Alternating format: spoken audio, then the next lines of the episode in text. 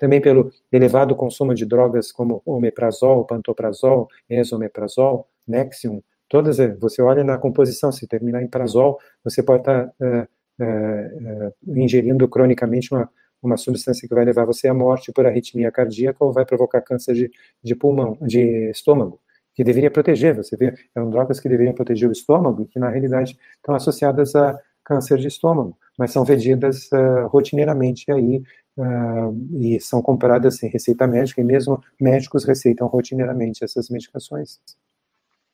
Exatamente. Eu, como o senhor falou, o pessoal, a maioria dos médicos prescreve os prazóis sem nenhum critério e por tempos extremamente longos, né? E a gente sabe que na maioria das doenças, como refluxo esofágico, vai ter um efeito meramente analgésico, causando uma série de outros problemas. Até mesmo favorecer a continuidade, porque é como se fosse um crime perfeito, né? Porque você dá, uh, às vezes prescreve uh, com a máxima uh, boa vontade, não é que o médico esteja querendo mal do paciente, ele está usando o conhecimento que lhe é oferecido e ele aceita passivamente. Né? Então diz que esses inibidores da bomba de próton são, são protetores do estômago, então ele prescreve toda vez, por exemplo, vai prescrever um antibiótico que pode provocar uma gastrite, ele já diz, ah, vou lhe dar junto um protetor gástrico, que é o, o omeprazol, pantoprazol, uh, uh, e medicações similares a isso. Quem toma para verificar uh, a composição, se tiver uma o nome de uma, de uma substância que termina com prazol, uh, deve parar imediatamente com o uso dessa, dessas medicações, porque existem formas muito simples de parar com refluxo. Mas quando você toma essas medicações, você bloqueia a absorção de magnésio e o magnésio vai baixando progressivamente no seu organismo, não aparece na, no exame de laboratório, porque 60% do magnésio está depositado nos ossos, né? 39% está dentro das células e só 0,6% do magnésio está circulando no sangue. É, então, é, o que você mede não reflete o que está acontecendo no seu organismo, o que você mede no soro.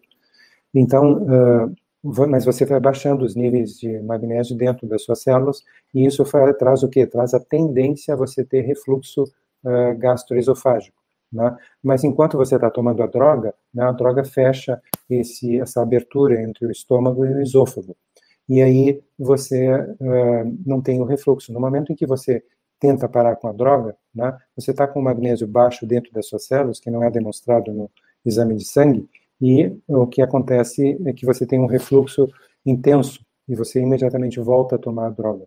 Até que, eh, tal como aconteceu com uma prima minha que tomava essas drogas, ela teve uma arritmia cardíaca por nível baixo de magnésio e faleceu subitamente por arritmia cardíaca na frente do irmão.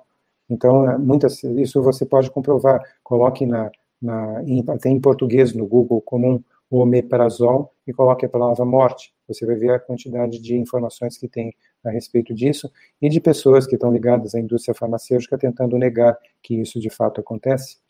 Não se esqueça de dar um joinha nesse vídeo, compartilhar com seus amigos e familiares e clicar em inscrever-se para que você e sua família atinjam excelência em saúde. Você é fera! Um grande abraço e um beijo no seu coração.